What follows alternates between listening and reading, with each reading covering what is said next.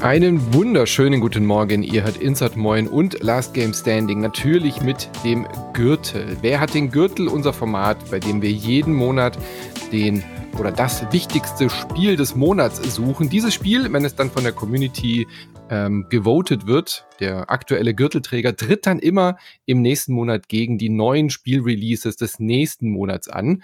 Und am Ende des Jahres gibt's dann immer noch mal den Gürtel des Jahres. Das alles findet heute hier statt im gemeinsamen Podcast mit Christian Schiffer und Christian Alt. Schönen guten Morgen, ihr beiden. Guten Morgen. Moin. Manu, darf ich dich gleich korrigieren? Yes. Wir suchen natürlich nicht das wichtigste Spiel des Monats, sondern das Beste. Im Gürtel sind wir immer Qualität verpflichtet. Wir sind unbestechlich, genau wie die Community. Wir lassen uns nicht von großen Namen beeindrucken, ja. Und große, wichtige Spiele sind hier schon gnadenlos durchgefallen. Kann man vielleicht sogar in gewisser Weise auch sagen für den Dezembergürtel, bei dem sich Warhammer 40k Rogue Trader durchgesetzt hat mit 33 Prozent.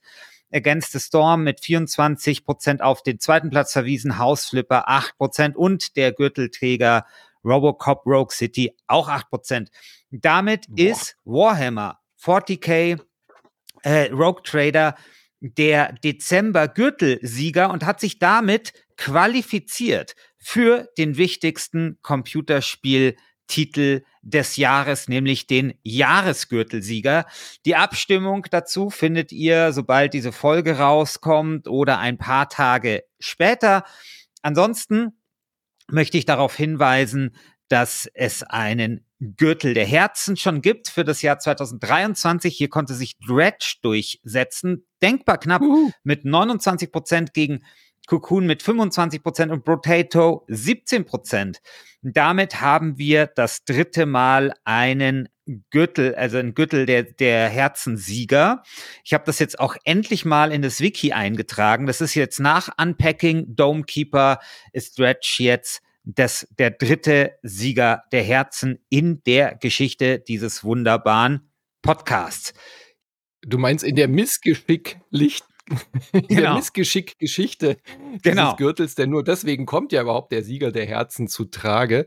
Ich bin gespannt, ob wir nächstes Jahr überhaupt noch einen Sieger der Herzen haben, weil ich ja die Verantwortung ein bisschen ins Forum weitergegeben habe, um dort immer nach den fehlenden Titel des Monats zu fragen. Und ich bin ja sehr froh, dass Stretch die große, große Schmach von Freiburg, als ich vergessen habe, Dredge unter die Spieleliste zu packen und dieses Spiel jetzt endlich zu Ruhm kommt, nachdem sie nur mit einem Stellvertreterpreis im, ich weiß gar nicht mehr welcher Monat das war, ähm, äh, quasi vorlieb nehmen mussten mit einem anderen Spiel, was auch fehlerhaft in der Liste war. Also von daher, danke Community, dass Dredge den wohlverdienten, zumindest den Herzensgürtel mit nach Hause nehmen darf.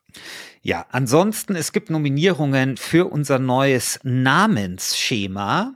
Also ihr wisst ja, bisher 2023 haben wir alle Spiele, also Champions-Sieger äh, als äh, Werkzeuge, äh, ein, ein Werkzeugkampfnamen gegeben. Äh, da könnt ihr jetzt, während ich das irgendwie ein bisschen erkläre und vorlese, euch schon mal überlegen, welchen äh, Kampfnamen wir Warhammer Rogue Trader geben. Ähm, Im Forum sind es ein paar äh, Nominierungen eingegangen. Da wird es auch in den nächsten Tagen eine Abstimmung geben. Da gibt es, finde ich, sehr, sehr schöne ähm, Ideen nämlich zum Beispiel Baumarten. Das wäre dann sowas wie die Eberesche aus Essen, ja. Oder Brotsorten. Das wird dir nicht gefallen, Manu, weil du, wir hatten ja schon mal Essen vor zwei Jahren und da hast du mal gesagt, es hört sich zu wenig gefährlich an, aber Brotsorten wären Das stimmt, aber ich bin ja, ich bin ja, ich bin ja passionierter Brotbäcker, also da wäre ich für zu haben. Also du wärst dann, also sowas wie die Mohnsemmel aus Montreal zum Beispiel, ja, ja oder ja. das Bauernbrot Sauerteig, aus Bern. Sauerteigseele aus Stuttgart und so. Genau. Mhm, bin ich voll dafür. Also Reinigungsmittel ist natürlich auch wieder dabei, aber Alice äh, hat den Oberbegriff Wetter ins, äh, äh, äh, nominiert, nämlich das Tiefdruckgebiet aus Toronto, der Smog aus Sydney oder die Sturmhöhe aus Saint-Tropez. Genau, also Reinigungsmittel wäre dann sowas wie die Wurzelbürste aus Wyoming, der Pfeifenputz aus Pennsylvania, der Glitzischwamm aus Gelsenkirchen. Und so weiter. Esoterische Namen wurde auch schon wieder nominiert. Äh, der Astralanimator aus Augsburg, der Chakrenreiniger aus Coburg und so weiter und so fort. Also es sind viele schöne Nominierungen dabei. Ich muss die jetzt irgendwie alle zusammenfieseln. Auch dazu wird es eine Abstimmung geben. Und wer auch immer sich jetzt im Januar den Gürtel holen wird, der kriegt dann einen neuen Kampfnamen verpasst nach dem neuen Namensschema. So, aber jetzt ihr beide habt euch sicherlich während meines Monologs überlegt, wie der Kampfname lauten muss für Warhammer 40k Rogue Trader. Ich glaube, das ist von Old Cat. Die kommen, glaube ich, aus Frankreich, oder? Nein, die kommen aus nee. Zypern. Was? Ja, Nicosia. Ja, sicher? Games aus ja. Zypern. Ja, wir sind ah, gerade okay. beide auf der Webseite, glaube ich, und haben geguckt, genau. okay, ein Werkzeug mit Z. Ja, ich würde Zange, halt. die Zange aus Zypern, finde ich äh, äh, ja, schön leicht, klassisch, klassisch genau. Ja. Okay, ähm, die Damit Zange hast du es nicht gerecht, gerechnet, ne? Dass das hier so schnell geht. So, auf äh, das ja, ich, Mal. Ich, ich, ich frage so frag halt nur, weil, weil, das, weil das quasi ein Land ist. Äh, bisher haben wir immer Städte gehabt. Die, äh Aber ich meine, wir können das auch, wir können natürlich äh, jetzt auch das Namensschema, das wir seit fünf Jahren haben, natürlich auch einfach aufbrechen. No problem. Ja, jetzt kommst die du Die Stadt ist irgendwas mit C, habe ich Nicosia äh, äh, heißt, die, heißt die Stadt. Ähm, ja, keine Ahnung. Der Nickelveredler aus Nicosia. Sehr gut, das trage ich jetzt ein. Nicosia, wo ist das denn? Das ja, Zypern, Zypern. Nicosia. Zypern, ja. Aber hier auf der oder? Webseite steht pa Paphos. Da steht Paphos Cyprus. Auf Google stand Nicosia. Der, der Nickelveredler aus Nicosia. Okay, okay, wunderbar. Na gut. Hauptsache Zypern. Hauptsache Italien. ich, äh, also ich will da jetzt Zypern auch nicht zu nahe treten, äh, äh, Christian, aber ja. Zypern ist echt kein großes Land. Da kann man schon mal sagen, die drei, da gibt es vier Städte oder so, da kann man auch Zypern sagen. Die Zange aus Zypern finde ich immer noch total legitim. Ich finde auch. So, ich aber auch, okay, ja. äh, machen wir halt anders der Korinthenkacker aus München, sage ich dann. Ja, sorry, oh. aber ich, also diese ja, Zy ja Zypern, Zypophobie hier, äh, die hier äh, an den Tag gelegt wird, äh, die empört mich schon sehr. Ja. Das ist ein ernsthaft, ernstzunehmendes, äh, ehrliches Land äh, mit einer ehrlichen Hauptstadt äh, und Inseln haben andere würdigen. Regeln. Inseln haben andere Regeln. Inseln haben andere Regeln. Okay, gut. Okay, gut dann Egal. werden wir äh, bei Inseln, okay, Inseln, also wenn, wenn wir jetzt England haben oder Großbritannien, äh, London, dann gibt es London nicht mehr, es ist aber Großbritannien, oder? Genau, das ist dann wieder eine okay, Ausnahme. Cool. Australien ist auch eine Ausnahme. also, sorry, ich nehme jetzt, also wie war nochmal der, der, die Zange aus Zypern. Ich bin auch, das klingt einfach viel griffiger. Okay, die Zange aus Zypern, okay. Du musst es schon ernst nehmen, Christian. Ja? Nicht einfach hier so, ist egal. Das müssen wir schon ausdiskutieren. Ja, natürlich müssen wir es Gut, also damit haben wir den letzten Gewinner des Gürtels im Dezember. Der, du hast ja schon gesagt, der Jahresgürtel wird dann aus denen nochmal entschieden. Der Sieger der Herzen haben wir auch. Für ganz feine Feinschmecker gibt es noch den Sieger der Schmerzen im Forum. Von ja, das ist auch eine schöne auch Initiative, bei der ich mich gefragt habe, ob wir die nicht in den offiziellen Kanon mit aufnehmen sollten irgendwann. Also sprich, äh, also ich meine, ich, ich, äh, wir, wir machen ja dieses Wiki immer, wo wir die ganzen Sieger eintragen. Könnte man natürlich machen. Dann würde das halt geadelt werden, ja, als offiziell ja. zum äh, Gürtelkanon hinzugehörender Wettbewerb. Starfield-Sieger der Schmerzen finde ich schon richtig. Sehr ja, ja. Aber dann für immer. Einfach jedes Jahr Starfield wählen. Die Namensvorschläge, wie läuft das ab? Also nimmst du jetzt alle Vorschläge in, ins äh, Voting ja. mit rein oder wie läuft das ja, jetzt ab? Okay. Ja. Aber es kann ein bisschen dauern, weil ich muss ja. jetzt viele Abstimmungen machen und so und äh, ja, ich habe gerade viel zu tun. Also geduldet euch vielleicht ein bisschen, aber es wird alles kommen. Alles klar. Gut, also ihr habt viel zu abzustimmen. Bei community.wasted.de findet ihr die ganzen Votings und natürlich dann auch nach dieser Folge die Januar-Entscheidung. Wir gehen ja dann ins neue Jahr jetzt rein mit Warhammer aus dem letzten Jahr, das antritt gegen die ganzen Spiele, die jetzt im Januar erschienen sind. Und ich würde sagen, wir steigen mal ein mit wohl dem großen Gesprächsthema, der äh, oder das im Januar alles dominiert hat. Also sowohl die Social-Media-Kanäle als auch die ganzen journalistischen Seiten. Auf einmal gab es nur noch ein Spiel und die Rede ist von Turnip Boy Robs a Bank. Nein, Palworld natürlich. Äh, Christian Alt, wie hast du das wahrgenommen? Für, für, mich, ich muss ja zugeben, ich wusste, dass es sowas wie Palworld gibt, dass da irgend so ein Pokémon mit Waffen in Arbeit ist, aber ich hatte das überhaupt nicht mehr auf dem Schirm. Ich hatte es bis jetzt gar nicht mehr auf der Liste, auch im Forum war es gar nicht in der Liste drin, bis du mich gerade wieder daran erinnert hast, dass es ja quasi Early Access ist, aber wenn das Spiel nicht Schwergewicht äh, äh, Reife hat, dann weiß ich auch nicht. Das hat alle Rekorde gebrochen und äh, irgendwie acht Millionen Einheiten innerhalb von fünf Tagen verkauft. Was war da los? Also es ist wirklich unglaublich, äh, dieser Erfolg dieses Spiels. Ich hatte mit auch nicht mehr gerechnet. Also ich hatte es so abgespeichert als einer, ihr kennt auch bei der Summer Game Fest, dieser Jeff Keighley Veranstaltung, da gibt's dann immer so 5000 Trailer und so, ah ja, okay, es gibt noch Palworld. Okay, jetzt zeigen wir noch 10 Sekunden. So als eins dieser Spiele hatte ich das abgespeichert. Ja, da gibt's irgendwas, habe ich irgendwo mal gesehen, aber braucht man sich auch nicht mit zu beschäftigen. Genau. Und dann vor zwei Wochen spricht jeder plötzlich über Palworld. Und äh, ich war dann total froh, dass das im Game Pass drin ist, weil dann muss ich mir jetzt nicht kaufen, um das auszuprobieren. Hab dann gedacht, ja, okay, dann spielst man in dieses ähm, äh, Pokémon-artige Spiel rein. Ich habe ja auch das letzte schon gespielt, das so ein bisschen Pokémon-ähnlich war. Temtem. Genau, Temtem, das fand ich auch schon ganz cool.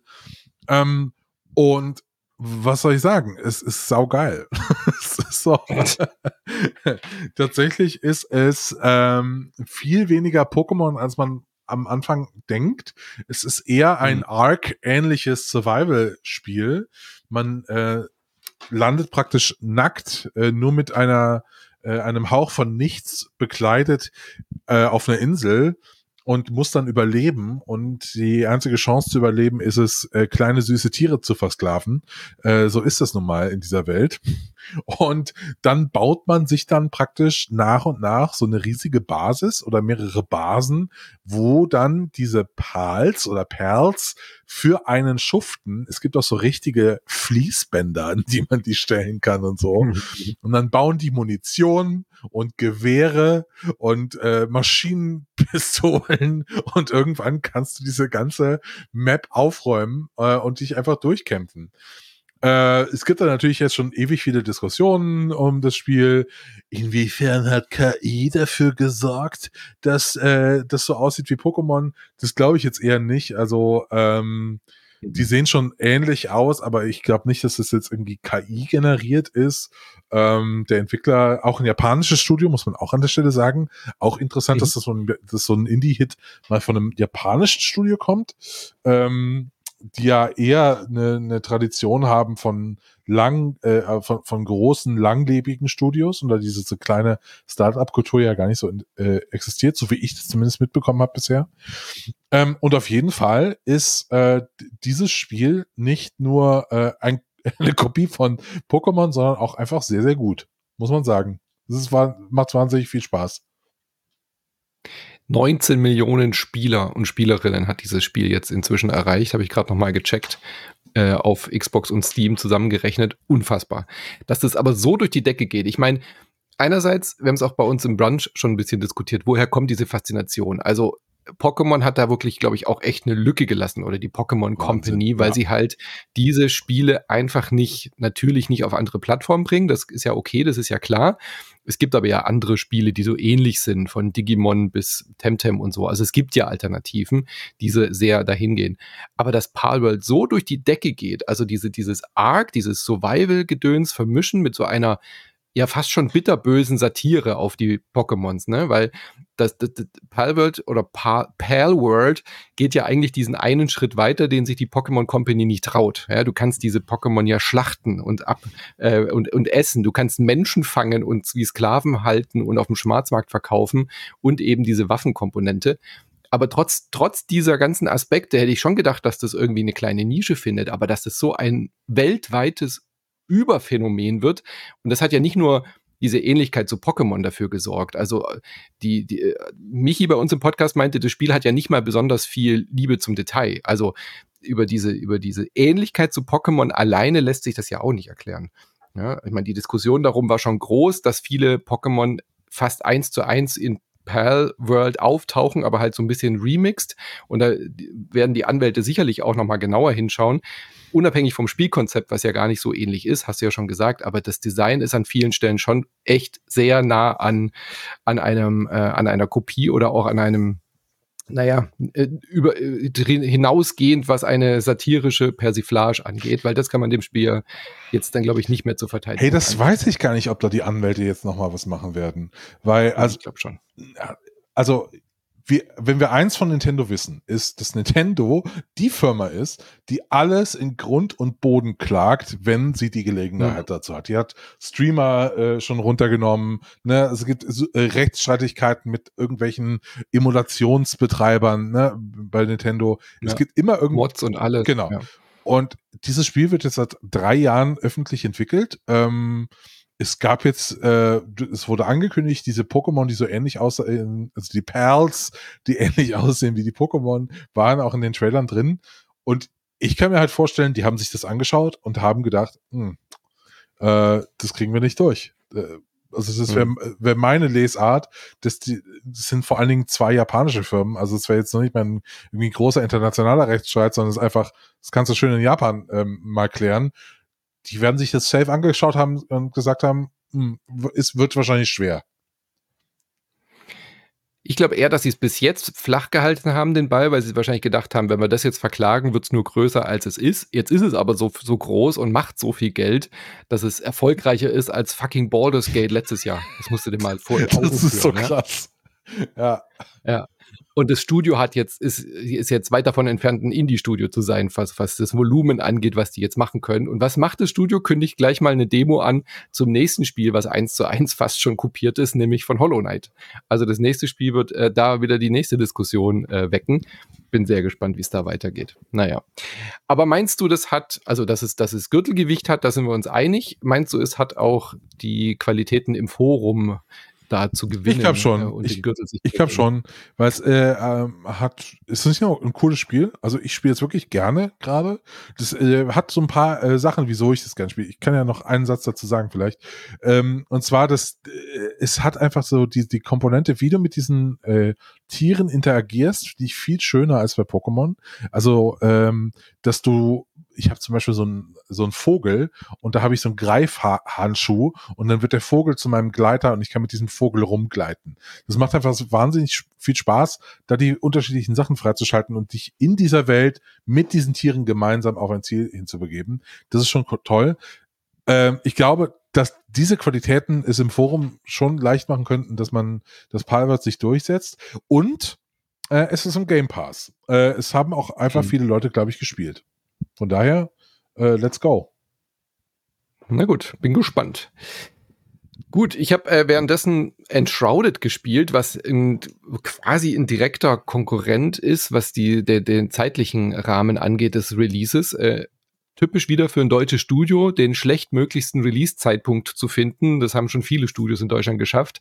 Enshrouded war äh, auf vollem Erfolgskurs. Die waren auf der Steam da war irgend so ein Steam-Demo-Festival, da waren sie das Most Wishlisted Game on Steam ja, äh, mit Enshrouded, ähm, haben jetzt gesagt, sie starten jetzt eben in den Early Access und was ist passiert? Eben ein Tag oder zwei Tage vorher, bevor dieser Early Access losging, ist Palworld erschienen. Mhm. Auch das hat Survival-Elemente, auch das hat Crafting und so weiter. Und glücklicherweise, ich hatte schon echt Sorge um Enshrouded, ähm, dass sie da in, dieses, äh, in diesem Fahrwasser landen und dann komplett untergehen.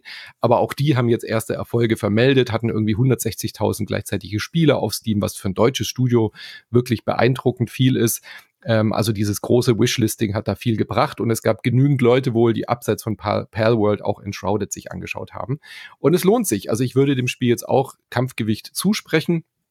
Ähm, Enshrouded ist ein Action-RPG, was so, ja, typisch, du hast so einen kleinen Helden, du hast ein Schwert, du hast Pfeil und Bogen und so weiter, äh, hast Magie, kannst durch die Welt äh, reisen, so eine Open World und machst dort typische Questaufgaben. So, geh dahin, erledige dieses Monster, geh da in den Dungeon und so weiter. Da ist dann auch so eine, so, so ein Giftnebel in dieser Welt, dass du dich dann immer nur so fünf Minuten quasi darin aufhalten kannst, musst also rechtzeitig wieder rausfinden. Und das Ganze ist aber kombiniert, also es ist Action-RPG, aber kombiniert mit einem Survival-Crafting-Element. Du musst jetzt aber nicht die ganze Zeit ums Überleben kämpfen und ständig was essen oder so, aber du kannst alles abbauen in dieser Voxelwelt.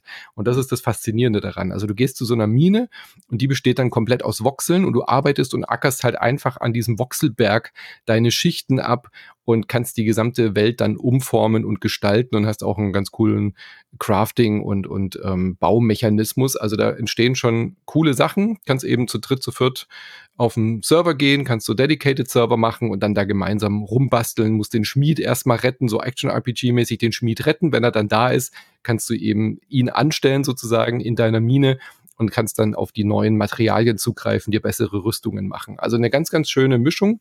Mir ist es ein Tick zu viel Crafting und Survival, bin da nicht so der größte Fan von, aber ich habe so acht oder zehn Stunden gespielt und hatte da sehr viel Freude daran. Und wenn man da in diesem grundsätzlichen Wahlheim war ja auch diese Voxel-Geschichte, also in diesem grundsätzlichen Genre sich wohlfühlt, dann ist Enshrouded auf jeden Fall ein Blick wert. Und für mich so der, Hidden Champion diesen Monat und ich hoffe ja, dass Enshrouded im Forum mehr wertgeschätzt wird als Palworld, weil verdient hätten sie es. Ja, das wollte ich mir auf jeden Fall auch noch anschauen. Ich glaube, das könnte, ähm, habe hab ich jetzt nur super Kritiken tatsächlich gesehen. Das könnte echt cool sein. Also, mhm. ähm, und ich freue mich ja immer, wenn ein deutsches Studio auch wirklich so ein internationaler Erfolg gelingt. Ne? Also so, das äh, ist auch nicht so, passiert auch nicht so häufig. Nee, gerade in den Zeiten aktuell, wo ja. irgendwie alles schließt und alle Studios schließen und äh, 6000 ja, Leute allein dieses Jahr schon ihren Job verloren haben in dieser Branche. Wahnsinn. Das ist schon krass. Ja. ja. ja. Gut, ähm, Christian, wir hatten letzten Monat schon kurz über War Hospital gesprochen, das hast du dir angeschaut, wo man ein äh, Kriegslazarett managt im weitesten Sinne. Ist es so, wie wir uns das vorgestellt haben? Also ich weiß nicht genau, wie wir es uns das vorgestellt haben, aber ich fand's ziemlich gut. Also ähm, die einzige Frage ist natürlich, na ja, wenn man das jetzt mit anderen Spielen vergleicht, äh, keine Ahnung, mit einem Frostpunk oder sowas, dann würde ich, wenn ich äh, Frostpunk noch nicht gespielt habe, immer zu Frostpunk greifen. Aber wenn man irgendwie Frostpunk schon gespielt hat und man sagt, okay, man will so ein Survival Manager Spiel spielen, dann finde ich, kann man War Hospital schon eine Chance geben. Also es geht darum, man ist eben äh, Chef von so einem Feldlazarett im Ersten Weltkrieg und ähm, naja, dann kommen halt die äh, kommen halt die Verletzten rein. Du hast natürlich wie immer von allem zu wenig, ne? Du hast zu wenig Krankenschwestern, du hast zu wenig Ärzte, du hast zu wenig Verbandsmaterial und dann musst du halt immer so ein bisschen so Entscheidungen fällen, die so ein bisschen gemein sind, ja. Also, wenn du halt jemanden reinbekommst, wo du weißt, okay, fuck, das dauert sechs Stunden, den zu operieren. Und ehrlich gesagt wird das sowieso nichts mehr. Und den, ähm, den Arzt, den ich hier hab, der, der kippt mir sowieso bald um, weil der seit zwölf oder weiß nicht, 18 Stunden am OP-Tisch äh, äh, steht, dann sagt man halt, okay, dann sortieren wir jetzt vielleicht aus. Also es ist so ein, es ist so ein Triage-Spiel. Mhm. Und ähm, es ist natürlich immer so, du hast dann oben so eine, so eine Anzeigetafel, wie viel du gerettet hast und wie viel du, wie viel halt gestorben sind. Und ähm, es ist dann schon so, dass so jeder, je, also jedes Leben zählt dann, ja. Und du fieberst dann auch richtig mit, ob jetzt die OP gelingt und ähm, und so weiter. Und das ist halt wieder so ein Spiel, das sich zu irgendwelchen ja, fiesen Entscheidungen so ein bisschen dann auch zwingt. Es hat dann eine schöne oder finde ich interessante Mechanik, nämlich was passiert eigentlich mit den Leuten, die das Krankenhaus verlassen, also die, die überleben. Hast mhm. du dann drei Möglichkeiten. Entweder du schickst die irgendwie zum, äh, weiß ich nicht, zum Hauptquartier, dann kriegst du Geld. Oder äh, du schickst die halt wieder zurück äh, in ihre Heimat äh, das ist super für die Moral in dem, in dem, äh, in dem Kranken, in dem Feldlazarett. Oder du schickst die zurück an die Front. Mhm. Weil das kommt dann halt dazu, es gibt halt regelmäßige Angriffe.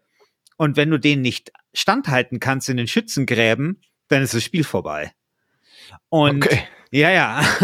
Und das, und das hat mir schon gut gefallen. Also wie diese verschiedenen Mechaniken da so aufeinander aufbauen und so aufeinander einzahlen. Und später äh, können die dann auch verletzt werden, also sozusagen äh, kriegsversehrt äh, sein. Dann kannst du sie halt vielleicht nicht mehr in den Schützengraben schicken, aber äh, kannst auch irgendwelche anderen Dinge mit denen machen und so. Also das ist schon, finde ich, spannend. Und äh, ich, also ich glaube, es hat so bei ich weiß nicht, bei Steam hat es, glaube ich, so sechs von zehn. Da würde ich schon ein bisschen besser sehen. Also schon so eine sieben von zehn. Ähm, aber wie gesagt, äh, es ist halt ein Survival-Aufbauspiel oder Managerspiel und wenn man. Aber es hat nicht diese Echtzeitkomponente von Last Train Home, dass man da wirklich kämpfen muss. Das sieht man dann nur als Statistik sozusagen, die Leute an der Front. Ja, genau, genau. Okay. Und ja, aber wenn man so auf das Genre steht und sagt, okay, man hat da jetzt schon ziemlich viel gespielt davon, dann finde ich, kann man sich das durchaus anschauen. Ich finde auf jeden Fall ist interessante meinte, Prämisse, sind interessante Mechaniken, kann man schon machen. Michi im Podcast meinte, es erinnert ihn irgendwie auf dubiose Art und Weise an Mad TV, weil man da die, die Sendepläne so rumschiebt, wie ja, hier irgendwie die. ja, so ein bisschen ist, äh, ist, ist ein interessanter Vergleich. Also äh, du hast ja bei Matt TV sozusagen auch immer die Entscheidungssituation, das ist jetzt irgendwie echt fieser, fieser Vergleich, du hast ja immer die Entscheidungssituation, kommt der Werbespot durch oder nicht? Und das mhm. macht ja immer so ein Teil der Spannung auch aus, dass du da immer so ein bisschen auch ausgeliefert bist. Und das ist da mhm. schon auch so. Also du kannst irgendwie einen Top, einen Arzt haben, der ist topfit, die, äh, der, der hat zwei Krankenschwestern äh, zur Hilfe, du hast genügend Verbandszeug, ähm, die Verletzung ist nicht schwer und trotzdem stirbt er dann halt unter dem Skalpell weg. Das kann dir passieren, mhm, aber du hast okay. genauso umgekehrt halt dann so Wunder, Wunder, die du erlebst. Ja, also habe ich mal erlebt, so äh, mein Arzt äh, hätte echt schon längst ins äh, ins Bett gemusst, kann wahrscheinlich sein Skalpell kaum noch halten, äh, wird irgendjemand eingeliefert mit irgendwie krassen Schussverletzungen. Und ich habe mir schon überlegt, ja, also eigentlich macht das keinen Sinn. Und dann denke ich mir, okay, let's give it a try und dann überlebt der halt wie durch so ein Wunder. und das feierst okay. du dann schon. Und insofern, ja, ich glaube, die Metapher ist eine ganz andere als bei Mad TV, aber es schafft halt ähnliche Momente, weil bei Mad TV gibt's ja dann auch so dieses Ding so, boah, geil, du hast ein Prozent mehr äh, Quote geholt, weil es draußen geregnet hat und genau deswegen schaffst du jetzt deinen Werbe, deinen Werbevertrag einzuhalten. Also insofern ganz andere Metapher, aber interessante Beobachtung, dass das Spiel vielleicht in gewisser Weise doch äh, ähnlich funktioniert. Sehr schön. War Hospital. Oh Mann, ich will so gerne ein neues Mad TV mit dem aktuellen, mit Streaming-Kanälen und allem drum und dran und so. Ich sag so das geil. ja jedes Jahr einmal. Ich habe ein fertiges Mad TV 2 Konzept in der Schublade. Ruft mhm. mich einfach an. Ich sag euch, wie, ich, wie ihr das geile Mad TV macht. Fertig. Ihr genau. müsst es nur noch programmieren. So. Sehr schön, wenn das nicht eine Einladung ist. Ja.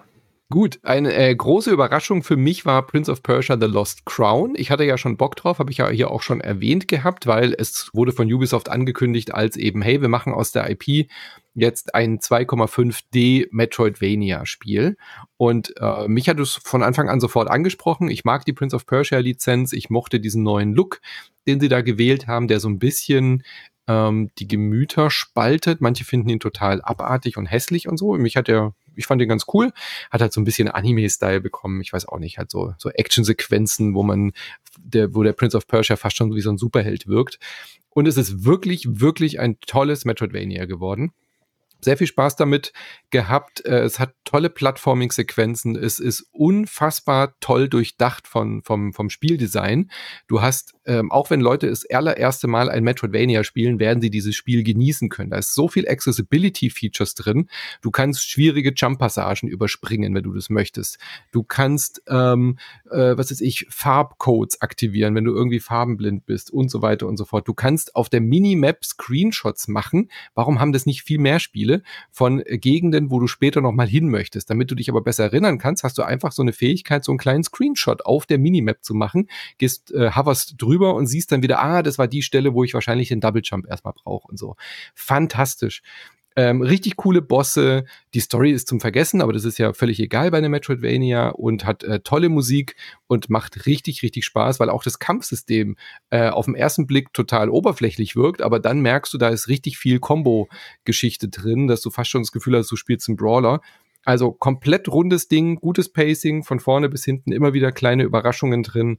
Richtig, richtig gut. Prince of Persia, The Lost Crown, wahrscheinlich ein Spiel, von dem wir auch am Jahresende noch was hören werden äh, bei den Game Awards und so, weil wirklich von Ubisoft eins der besten Spiele der letzten Jahre. Das sich aber natürlich katastrophal verkauft hat, ne? Das ist ja die große Tragik. Also die haben nur, da nur 300.000 von verkauft. Was wirklich Sehr schade ist. Also dass das sozusagen das beste Ubisoft-Spiel seit Jahren vielleicht sich so schlecht verkauft mhm. hat. Ja. Und auch schade für die, auch, auch schade für die, für die ganze Marke, weil ich finde mich auch, dass Prince of Persia eine ziemlich gute Marke ist und das so naheliegend ist, daraus ein Metroidvania zu machen. Ja. Ja, die hätten einfach kleine süße Tiere mit Waffen reinpacken müssen, dann hätte sich das gekauft. Oder so. Ja, und irgendeine Crafting-Scheiße. Apropos Pokémon, das ist ein gutes Stichwort, Christian Schiffer. Äh, wir wissen, äh, du weißt, von was ich rede, oder? Ja, ja. Die äh, blöde Pokémon-Verarschung in einem ansonsten fantastischen Spiel Like a Dragon Infinite Wealth. Du hast dich schon sehr darauf gefreut. Der Vorgänger gehört zu deinen absoluten Lieblingsspielen, hast du gesagt. Äh, für mich war es das erste Yakuza-Spiel, was ich mir angeschaut habe und ich bin hin und weg gewesen. Also ich habe auch einiges zu kritisieren. Aber erstmal wollen wir natürlich von dir hören. Hat es die Erwartungen erfüllt, den Nachfolger zu Like a Dragon? Nee. Also, Nö. Da, also ich meine, es ist ja ziemlich oft so, dass ich Spiele ein bisschen besser einschätze, als so der Durchschnitt zum Beispiel der Metascore ist. äh, like a Dragon Infinity Wealth hat einen Metascore von 89 und nee, es ist keine 89. Und äh, also ich, ich finde, es ist immer noch ein sehr, sehr gutes Spiel, aber diesen Zauber, den das andere ähm, Yakuza hatte, den hat es bei mir nicht mehr ausgelöst. Das kann einerseits natürlich daran liegen, dass ähm, ja, weißt du, so ein bisschen Honeymoon-Effekt, ja. Äh, das mhm. andere war halt auch mein erstes Yakuza und das hat mich einfach überwältigt, was das für ein tolles Spiel war und die Kämpfe und der Charakter und teilweise auch die Minispiele und wie absurd der Humor war und so. Und äh, das ist jetzt hier natürlich auch alles so, aber es ist eben dann nichts Neues mehr. Und dann gibt es aber so ein paar Dinge, die ich wirklich schlechter finde. Also die Minispiele ist zum Beispiel eins davon. Also du hattest ja in dem alten, also in dem ersten Yakuza diese Pralinen, diesen Pralinenladen, die du da hochpetern musstest. Und Meinst du jetzt Like a Dragon oder das erste Yakuza? Nee, Like a Dragon. Von der ganzen Serie. Genau, also es ist ja quasi eine neue Serie, ne? Also mit rundenbasierenden ja, Kämpfen und so. Und genau, also, also ich rede immer, wenn ich vom alten geändert, spreche, rede ich immer sozusagen von dem alten der neuen Serie. So. Ja, ja. Und ähm, äh, und äh, hier hast du dann halt, okay, so ein Ressort, so ein Tourismusressort, aber es ist halt dann so eine, es ist halt kein Managerspiel mehr, sondern es ist halt so eine, mhm. wie heißt das Ding? Ähm, dieses Animal Nintendo. Crossing. Hm? Animal Crossing. Genau, es ist halt so ein Animal Crossing-Verschnitt. Und mein Gott, ey, also mit nichts kann man mich mehr jagen als halt mit so einer Crafting-Scheiße und Animal mhm. Crossing-Scheiße. Es holt mich halt überhaupt nicht ab. Es dauert auch viel, viel länger das finde ich so, ist so das eine, was ich ähm, kritisieren würde. Also, weil dieser Pralinenladen damals, das war schon sehr, sehr cool. Also dieses ähm, Managerspiel im Managerspiel. Dann das zweite, was ich kritisieren würde, ist, da hatte das alte auch schon Probleme, nämlich der Beginn des Spiels. Mhm. Also der Beginn bei dem alten war echt ein bisschen boring. Also du musstest so zwei Stunden spielen, bis sich das Spiel geöffnet hat. Und dann wurde es cool. Und hier ist dieser ganze Beginn und die ganze Exposition noch länger. Mhm. Und äh, das ist etwas, das nervt mich und da kommt auch, finde ich, die Geschichte kommt auch langsamer in Fahrt. Also du hast ja in der ersten, also sozusagen in, in, äh, in dem Vorgängerspiel hast du so eine ganz klare Exposition und du willst irgendwie schon wissen, was da passiert. So ging es mir jetzt hier nicht. Und das dritte, was ich nennen würde, ist etwas, was eigentlich viele Rezensenten als Vorteil, als Qualitäten äh, sehen, nämlich, dass es in Hawaii spielt. Also es ist ja der Versuch von Sega, diese Serie jetzt sozusagen global zu öffnen. Deswegen spielt die nicht mehr in Japan, sondern sie spielt in Hawaii. Und das ist schon einerseits ganz cool, weil man muss auch wissen, so Like a Dragon ist ja auch so, oder Yakuza ist halt so eine Serie, also so zumindest war es beim Vorgänger auch schon so, dass sich so um soziale Probleme auch kümmert. Ist auch hier so, dass du halt gleich einen Rollstuhlfahrer kennenlernst, der dein bester mhm. Kumpel wird und so. Und hier machen sie das zum Beispiel auch so, dass sie dir dann viel über Hawaii erzählen und über so die Obdachlosenproblematik. Und es ist schon so, dass du Hawaii so ein bisschen von einer anderen äh, Sicht aus kennenlernst. Aber ich fand's cooler, sozusagen das Yakuza in Japan. Also vor allem das, äh, vor allem Hawaii, das, die, die Punkte, die du ansprichst, stimmen ja, aber es bleibt die ganze Zeit trotzdem so das Gefühl, als bin ich in einem Freizeitpark, der Hawaii ja. simuliert. Ja, genau. Alle reden Japanisch. Also, ja, ja, äh, genau, genau. Und er, kommt, er kommt am Flughafen an und hat ein Sprachbarrierenproblem und sucht einen Taxifahrer, der Japanisch kann. Und das ist die einzige Stelle in diesem 20, 25 Stunden Spiel, wo jemand wieder irgendwie sagt, hey, ich rede kein Englisch, ich rede Japanisch. Und dann gibt es eine Stelle, wo Leute Chinesisch reden. Und das ist dann Chinesisch und er versteht nichts. Aber ansonsten ansonsten triffst du die ganze Zeit Leute, die Japanisch können. Du triffst japanische äh, äh, Gimmicks. Die ganzen Leute aus den Vorgängerspielen sind auf einmal alle in Hawaii. Ja, ja. ja? Der Typ vom Arbeitsamt ist jetzt nicht mehr äh, vom, vom Weiterbildungszentrum, eröffnet natürlich zeitgleich mit dir eine Filiale und äh, die ganzen Maskottchen sind da. Also das ist so typisch japanisch wieder das ganze Spiel. Das kann ja. man mit einem Augenzwinkern sehen. Ich habe aber trotzdem so das Gefühl gehabt, außer dass es jetzt eine Urlaubsinsel ist, ist von Hawaii nicht mehr so viel übrig geblieben. Ja, das sehe ich ein bisschen anders tatsächlich. Also wenn du dir mal so die Missionen anguckst, wo du zum Beispiel in, äh, in diesem hawaiianischen Restaurant aushilfst und du musst dir sozusagen merken, wie eigentlich diese hawaiianischen Gerichte heißen und so. Ich finde mhm. schon, dass das Spiel sich immer wieder bemüht, sozusagen, was halt von Hawaii zu zeigen und halt ein bisschen Hintergrund äh, zu geben. Auch, weißt du, bei den, bei, in dieser Berufsschule, wo du deine wo du die Quizfragen machst, da gibt's natürlich auch zwei mhm. Hawaii-Quizzes und sowas. Also ich habe mehr in, über Hawaii gelernt als in den letzten 30 Jahren, habe ich in dem Spiel gelernt. Also ich, ja. ich, ich würde diesen okay. Vorwurf nicht so ganz gelten lassen, aber ich persönlich fand das cooler in Japan, weil äh, Yakuza halt so ein krass japanisches Spiel ist und du, das ist dann so ein bisschen wie mit, ähm, was nochmal das äh, Lieblingsspiel von Christian Alt, ähm, äh, äh, wie, wie heißt denn das nochmal? Christian, was ist nochmal dein Lieblingsspiel? Das ist in Japan, wo man immer ins Badehaus geht und sowas. Persona 5. Ja. Also das da kommt halt, genau, Persona 3 raus nächsten Monat. Ja. Ja, ich weiß. Also, aber das ist ja so bei Persona 5 zum Beispiel so cool, dass es auch so ein bisschen so eben so dieses Japan-Flair hat und so diese japanische Gesellschaft und den japanischen Alltag, wie, wie, dass man halt jeden Mittwoch ins fucking Badehaus geht. Und so ein bisschen war das halt in Yakuza auch, dass es dann halt so ein bisschen auch die japanischen Probleme und ähm, so die, die, halt dieses komplette Japan-Flair mit allem, was halt dazugehört und ähm, und irgendwie habe ich so das Gefühl gehabt, die Serie gehört dorthin. Es ist eine japanische hm. Serie, lass es doch einfach in Japan spielen und so. Und das sind so meine drei Punkte, die ich daran kritisieren würde. Und deswegen muss ich sagen, steht bei mir unterm Strich ein gutes Spiel, ein sehr gutes Spiel phasenweise, das aber insgesamt doch eine Enttäuschung ist. Ja. Und dieses Pokémon-Minigame hat mich auch nicht abgeholt, dass man jetzt böse Wichter einfängt und mit denen dann wie so Pokémons die tradet und, und in, in ja, aber das ist, hat. Das ist mhm. alles ganz nett, aber es sind halt alle Minispiele diesmal sind halt so wie ja. das Originalspiel bei Wish gekauft. Ja, hm, also, genau. das, also das, das Problem an Animal Crossing ist ja nicht nur, dass es Animal Crossing ist, sondern halt ein schlechteres Animal Crossing. Genau, ja. es ist einfach nur. Genau. Und das Problem bei Pokémon ist ja, ich bin ja kein ja. großer Pokémon-Fan, ist ja nicht nur, dass es Pokémon ist, sondern dass es auch noch ein schlechteres Pokémon ist. Und ja. Ähm, ja, aber trotzdem, was man halt schon sagen muss, ähm, zum Beispiel die Kämpfe sind halt, finde ich, die besten rundenbasierenden JRPG-Kämpfe, die es überhaupt gibt. Also wie, wie dynamisch die sind, also es sind ja rundenbasierende Kämpfe, die, die trotzdem so kleine Echtzeit äh, mhm. Sachen haben, weil du musst dann überlegen, wie du zum Gegner stehst. Da hast du dann auch nur begrenzte Zeit. Wenn einer äh, auf dem Boden liegt, machst du mehr Schaden, wenn du triffst. Das heißt, da musst du auch relativ schnell überlegen, triffst du jetzt irgendwie den einen Gegner oder den, der am Boden liegt. Also es ist sehr, sehr schlau, wie das halt Echtzeit und, und rundenbasierende Kämpfe da so zusammenspielen. Es hat natürlich unfassbar tolle Kampfanimationen, ähm, Skills, du hast wieder dieses Berufssystem, was unglaublich mächtig ist. Du hast diese Pound Und auch die alle zu finden macht mir, hat mir total Spaß genau. gemacht. Genau. Also, also diese ist, ganzen also, Berufe sind diesmal mit Freizeitaktivitäten gekoppelt.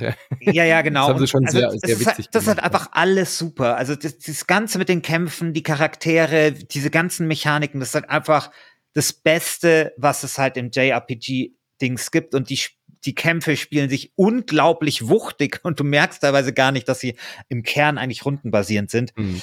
Und das ist etwas, boah, also da können sich viele Spiele was abschauen. Ja. Ich finde es auch richtig, richtig gut. Ich habe den Vorgänger ja nicht gespielt. Vielleicht schaue ich mir den jetzt auch mal an, um noch ein bisschen mehr diese Japan-Dosis zu bekommen. Hätte auf jeden Fall Lust zu. Was bei uns beiden ja wahrscheinlich nicht so funktioniert hat, ist halt diese Verbindung jetzt mit dem äh, alten Helden, der ja hier jetzt ganz lange mit dabei ist.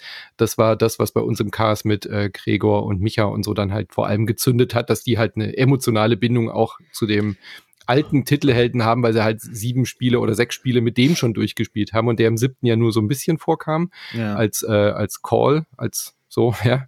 Und hier ja richtig als Charakter wieder mit mitspielt und äh, der ja auch eine schwere Krankheit hat. Also, dass er die natürlich dann dahingehend noch ein bisschen mehr berührt als uns beide, die ja keinen Bezug zu dem haben. Ja, total. Wobei ich ihn jetzt, also ich habe keinen Bezug zu ihm, aber ich finde jetzt nicht, dass er der, der mega Sympathieträger ist.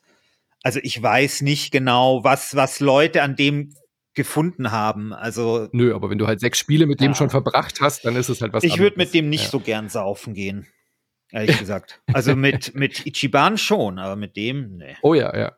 ja.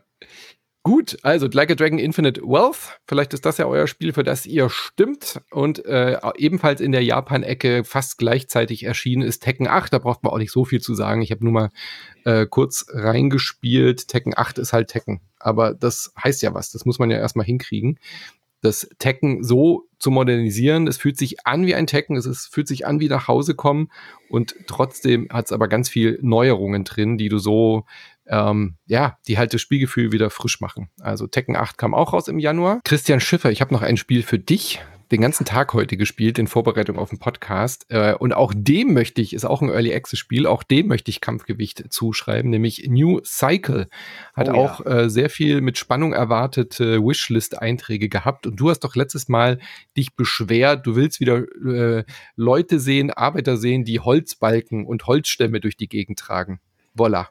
Das ja. wirst du in New also Cycle bekommen. Ich, ich habe dieses Spiel mit großem Interesse schon zur Kenntnis genommen und also äh, da, da wird, da werden Holzstämme durch die Gegend äh, ja. getragen. Und da, aber die sind wirklich, also es ist nicht nur sozusagen irgendeine äh, Abbildung oder eine, eine Symbolik für irgendwas, sondern wenn irgendwo auf dem Bildschirm in der Tabelle ein Baumstamm ist, dann ist da auch ein Baumstamm auf dem Bildschirm zu sehen zumindest macht es ganz den Anschein, dass es also so ist. Es ist nicht es, so, wirkt, es ist nicht so eine Verarsche wie, wie bei, bei den Anno-Spielen oder so, wo das alles nur Show ist.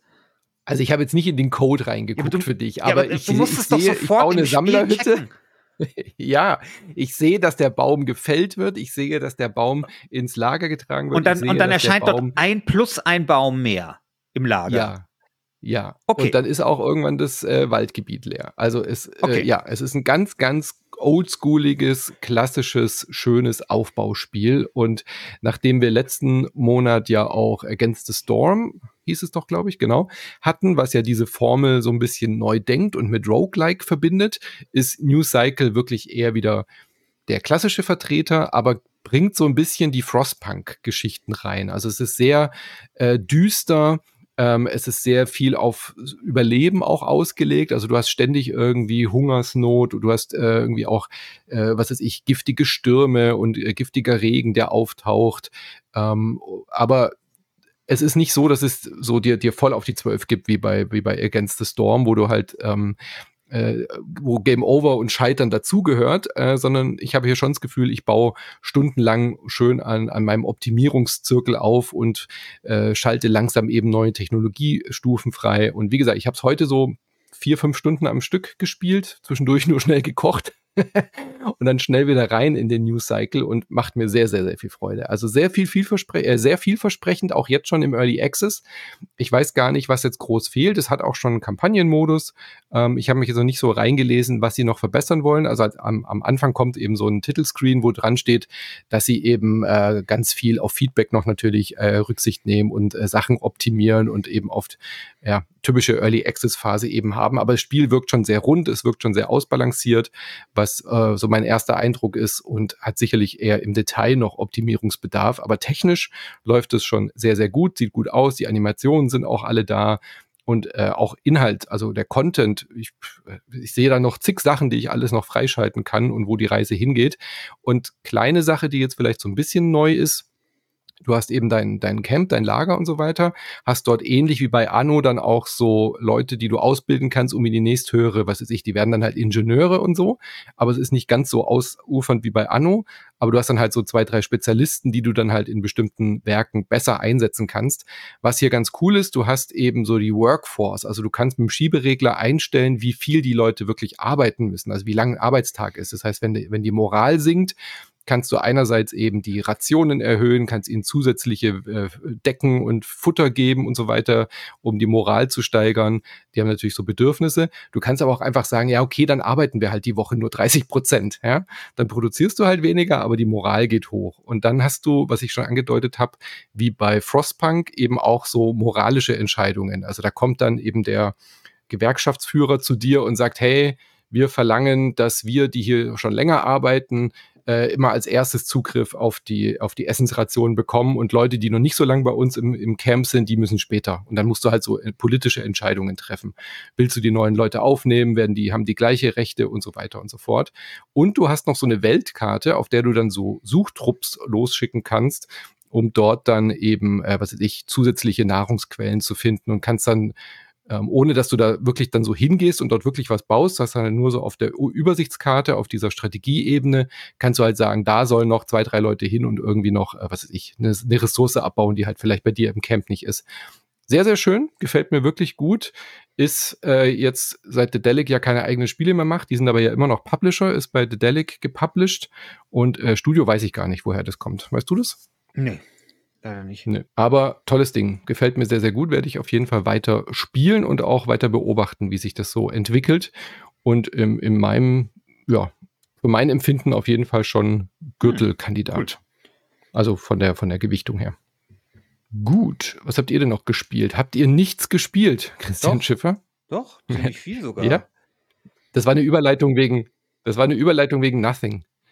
Ach so, ja, Nothing habe ich gespielt. Das ist sehr interessant. Das ist ein Gürtelkandidat. Das hat auch, Fall. ich glaube, neun von zehn auf Meme-Gürtel auf jeden Fall, ja. Äh, es kommt von einem spanischen Studio. Ähm, und zwar ist Nothing, naja, es geht halt um nichts. Also das heißt, es ist ein schwarzer Bildschirm und wenn du eine Taste drückst, ist das Spiel vorbei und du hast verloren. Das ist es. Ja. Super. Ja. Also es ist ja quasi so ein Metagame. Ich muss es für den Deutschlandfunk morgen besprechen. Bin gespannt, was mir dazu einfällt. Ich hoffe mehr als heute. Aber es reagiert auf alles. Also jede kleinste Mausbewegung, Taste, Genau, und es gibt auch aus dem Jahr 2019 ein Spiel, das hieß auch Nothing, aber mit Ausrufezeichen. Ich glaube, das funktioniert ganz ähnlich.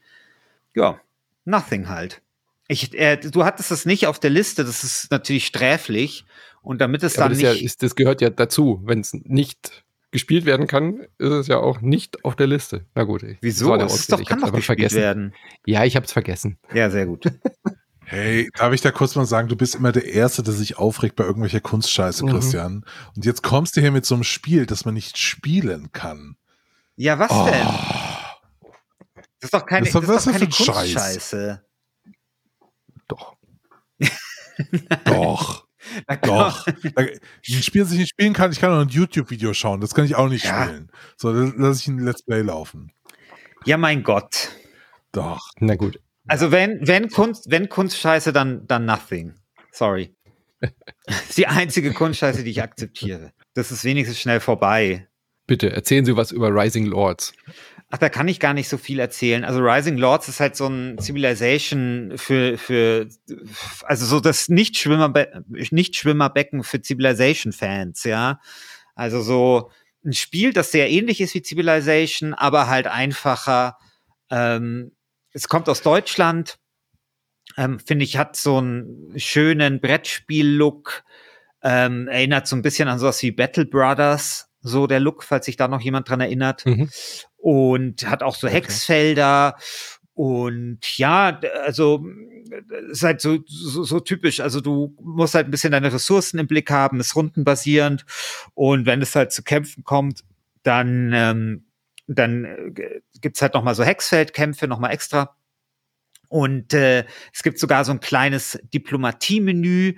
Also im Prinzip alles so ein bisschen wie bei so einem VX-Spiel nur halt alles vereinfacht. Aber es ist ein schönes kleines Spiel, mit dem man sicherlich so vier, fünf, sechs Stunden Spaß haben kann. Okay, gut.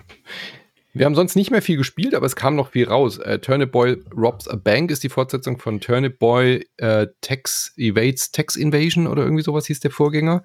Allein der Name ist ja schon super. Äh, so ein Dual-Stick Roguelike-Geschichte. Another Code Recallion ist so ein Nintendo-Ding. Äh, Rugby 24. Sovereign Syndicate ist, glaube ich, auch so äh, CRPG. Kandidat, so Warhammer-Kandidat, ja. Wie heißt es? Äh, Factory Sover Sovereign Syndicate. Mhm. Mhm. Äh, Factory Town Idle ist was für Christian Alt, wenn man schon über das Nichtspielen redet. Dann The Cup, Beer Factory und ja, Bullet das finde ich gut. Das sind die Spiele, Boah. die noch rausgekommen sind. Ja, also Idle Games sind ja wohl oh, die beste Ich hasse Idle Games. Echt. Oh, die Pest. Also dieses oh, Sovereign Syndicate, das sieht mhm. ja richtig geil aus. Ja, sieht gut aus, ja. Das sieht ja richtig geil. Das hat ja neun von zehn auch auf Steam und alles. Was ist denn das hier für ein Kleinod, das sich hier plötzlich auftut am Ende dieser vor allem, was ist das für ein, vor allem, was ist das für ein Januar? Der Januar ist doch sonst immer ein bisschen träge und müde. Schon krass, ne? Alter. Aha. Das kaufe ich mir jetzt sofort. Sehr schön. Datum der Erstveröffentlichung 3. August 2022. Das war aber in Early Access, ne? Wahrscheinlich. Oder ja, was? Genau. Okay. Mhm. Geil. Ja, ich bin gespannt, was da gewinnt. Also ich, na, hm, ich weiß nicht. Ich könnte mir Enshrouded tatsächlich vorstellen, wenn es irgendwie eine kleine Community dort hat.